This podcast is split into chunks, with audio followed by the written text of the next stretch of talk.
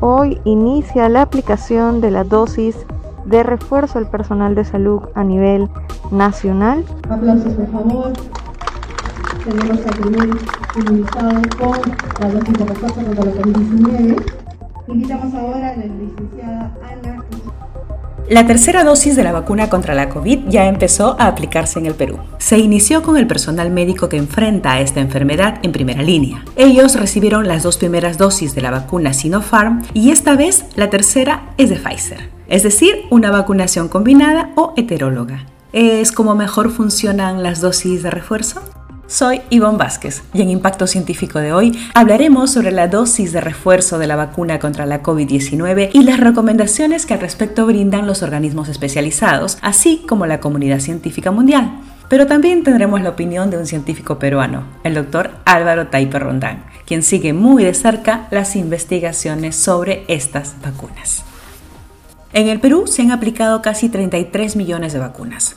Unas 18 millones 300 mil personas más o menos han recibido una dosis y 14 millones 800 mil por ahí han sido ya vacunadas con las dos dosis. Es decir, un poco más del 51% de la población total, si consideramos a los mayores de 12 años, ya tienen las dos dosis. Y tomando en cuenta el total de vacunas que se han aplicado en nuestro país, el 53% corresponde a la Pfizer BioNTech la vacuna de ARN mensajero. El 42% a la Sinopharm, que consiste en un virus inactivado, y alrededor del 5% a la AstraZeneca, cuya formulación utiliza un adenovirus. En conclusión, son tres vacunas oficialmente inoculadas en el Perú de tres tecnologías distintas. Y bueno, sabemos también que no solo en nuestro país, sino en todo el mundo, estas vacunas, así como otras, brindan una fuerte protección tanto contra la infección, la gravedad de la enfermedad y la muerte por COVID. Sin embargo, hay algunos estudios que sugieren que esta protección puede disminuir un poco con el tiempo debido a una baja constante de los niveles de anticuerpos que generan estas vacunas y ello podría permitir más infecciones, ¿no? especialmente de la variante Delta, que es altamente contagiosa, tomándose en cuenta además que las vacunas se desarrollaron con base a la cepa inicial del virus. No obstante, tal como se lee en un artículo de la prestigiosa revista científica Nature, lo que no está claro aún es hasta qué punto o hasta cuándo estaremos protegidos contra la gravedad de la enfermedad, contra la hospitalización y la muerte? Esa es la pregunta del millón de dólares en este momento afirman los científicos, claro. Y ante ello, algunos optan por recomendar una dosis de refuerzo o booster, como se dice en inglés, o tercera dosis.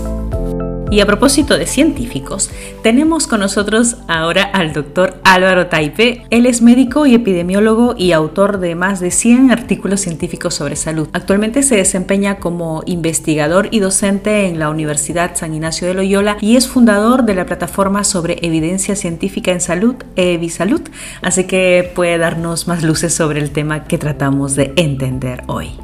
Doctor Taipe, gracias por estar en Impacto Científico. Eh, muchas gracias por la invitación. Usted que sigue de cerca la evolución de la COVID, ¿nos puede decir en qué se basan los investigadores para recomendar una dosis de refuerzo o una tercera dosis de las vacunas? ¿Y por qué usted tiene ciertos reparos al respecto? Lo que pasa es que FDA y otros organismos que están eh, proponiendo estas dosis de refuerzo se basan en estudios preclínicos, pero esos estudios no son suficientes. Y el único estudio que se ha publicado para ver si es que una, una dosis de refuerzo podría disminuir enfermedad severa o muerte es un estudio realizado en, en Israel hace ya algunos meses, que es el único estudio hasta ahora que haya visto eh, que hay beneficios de, de, una dosis de refuerzo. ¿no? Eh, lo malo de este estudio es que es un estudio bien preliminar, es un estudio con eh, algunos sesgos propios de que es un estudio observacional, no es un ensayo clínico, es un estudio que tiene un tiempo de seguimiento de solamente siete días en promedio para cada persona.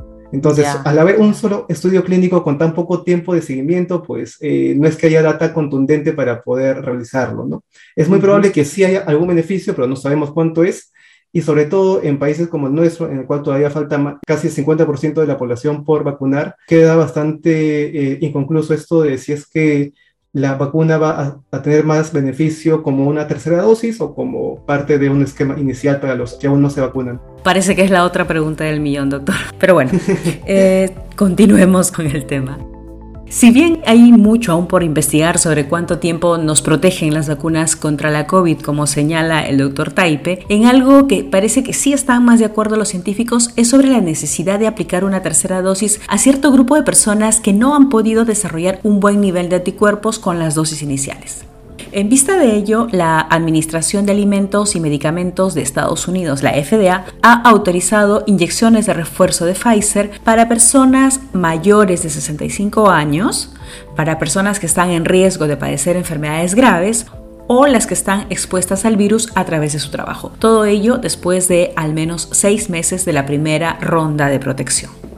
Y en esa misma línea está la OMS, que recomienda también aplicar una tercera vacuna a quienes tienen una baja inmunidad y no generan los anticuerpos necesarios para bloquear el virus, ya sea, por ejemplo, quienes tienen alguna enfermedad oncológica, quienes recibieron un trasplante de órganos, personas con VIH-Sida o que están tomando medicamentos con corticoides, por ejemplo. Esta recomendación de la OMS es para todas las vacunas de dos dosis. Ello incluye a AstraZeneca y también a la Sinopharm aunque para la vacuna Sinopharm, así como para la Sinovac, que son de virus inactivados, recomienda que el refuerzo también debe darse además a los adultos mayores de 60 años, no a partir de 65, sino desde 60, tengan o no enfermedades preexistentes. Y acá sí le trasladamos la inquietud al doctor Taipe.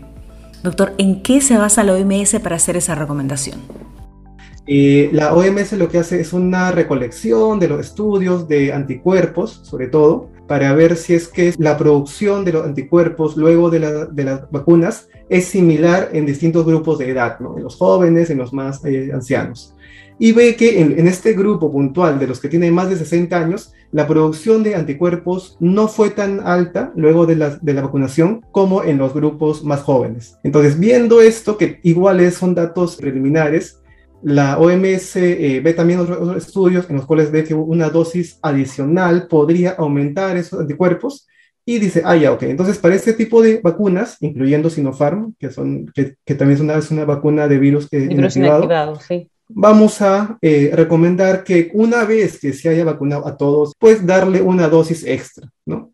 Bueno, imaginamos que esas recomendaciones serán tomadas en cuenta por el Ministerio de Salud. Y antes de formularle la siguiente pregunta al doctor Taipe, quiero citar nuevamente al artículo de la revista Nature, que nos recuerda algo muy importante. Las vacunas generan dos frentes de defensa. El primero lo conforman los anticuerpos neutralizantes que bloquean al virus antes de que éste se infiltre en las células. Y el segundo frente lo constituyen las células de memoria, que son las células B, ayudadas por las células T, a lo cual llamamos inmunidad celular. Entonces, son dos frentes, recordémoslo siempre, los anticuerpos neutralizantes que se generan tras la inyección y la inmunidad celular constituida por las células B y T, conocidas como células de memoria, que son como una reserva.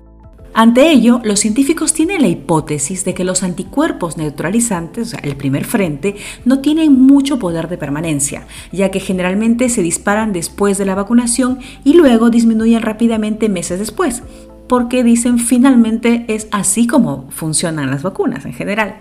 Sin embargo, las respuestas inmunitarias celulares el segundo frente, el frente de reserva, son más duraderas y son precisamente las que nos protegerán de las enfermedades, ya que pueden desplegar rápidamente más anticuerpos en caso haya una reexposición al virus. Eh, entendiendo todo eso, se puede concluir entonces que los estudios que sugieren una disminución del efecto de las vacunas puede estar relacionado a la disminución de los anticuerpos, o sea, del primer frente, y no precisamente a la inmunidad celular.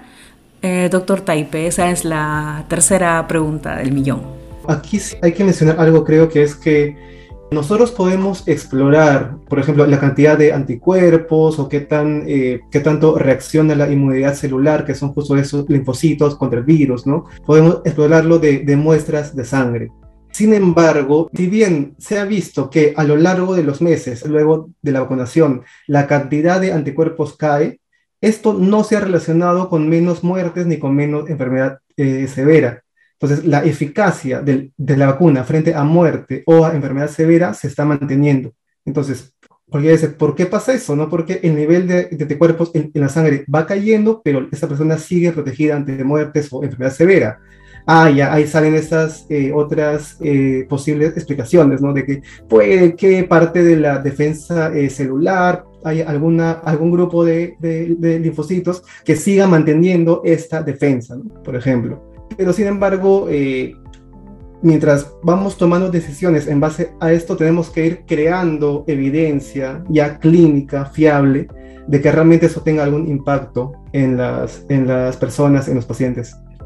Doctor, creo que para entender mejor todas las explicaciones sería buenísimo que nos diga eh, en qué consisten los estudios preclínicos y los estudios clínicos. Preclínico me estoy refiriendo en este caso a, a, evaluación de la sangre de las personas para ver su nivel de anticuerpos o su, o su nivel de defensa eh, celular, ¿no? Y los clínicos son aquellos que evalúan ya epidemiológicamente eh, si hay menos infecciones, si hay menos muertes, si hay menos hospitalizaciones, ¿no? Y ahora volvemos a citar a la OMS, ya que refiriéndose particularmente a las personas vulnerables que hemos señalado, este organismo recomienda aplicar de preferencia la tercera dosis de la misma vacuna que se aplicó en las primeras dos dosis. Pero dice que si no hay acceso a ella, o sea, a la, a la misma vacuna, podría utilizarse alguna otra de las vacunas autorizadas para uso de emergencia. Y es como ahora entonces entramos al tema de las vacunas combinadas, que es lo que se está aplicando ya en el Perú y también en otros lugares del mundo, sobre todo donde la vacunación empezó eh, de manera temprana. En general son varios los científicos que coinciden en que usar diferentes tecnologías o diferentes tipos de vacuna estimula mejor el sistema inmunológico. ¿Nos puede explicar un poco más, doctor Taipei, por que los científicos dicen eso? La formulación o la, la, síntesis de anticuerpos en el cuerpo depende de que el cuerpo reconozca un antígeno, una proteína, una parte del, del virus, y pues comience a eh, reconocerlo como algo que es extraño, como algo que debe atacar, y produce los anticuerpos para esta proteína. ¿no?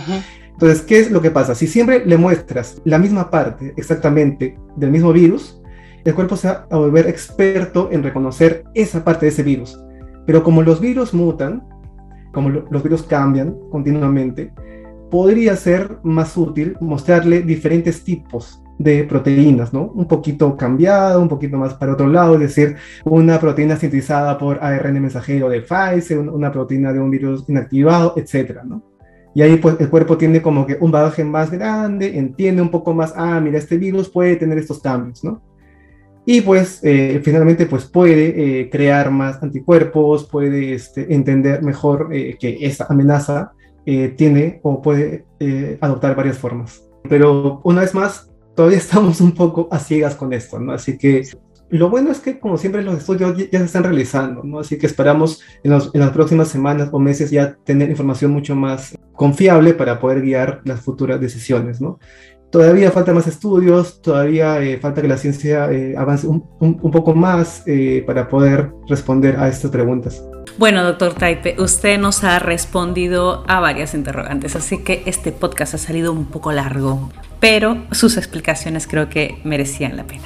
Y como dice el doctor Taipe, falta todavía mucho por investigar, la ciencia sigue avanzando y de eso se trata lo que nos corresponde hacer ahora es seguir cuidándonos y vacunarnos. Entonces, ahora que pronto empieza la vacunación de los chicos de entre 12 y 18 años, es también nuestra responsabilidad asegurarnos de que ellos tengan la vacuna correspondiente. Así que a descargar el playlist y a participar en el Vacuna Fest, Vacuna Rock, Vacuna Reggaetón o como se llame. Gracias por escucharnos y hasta la próxima.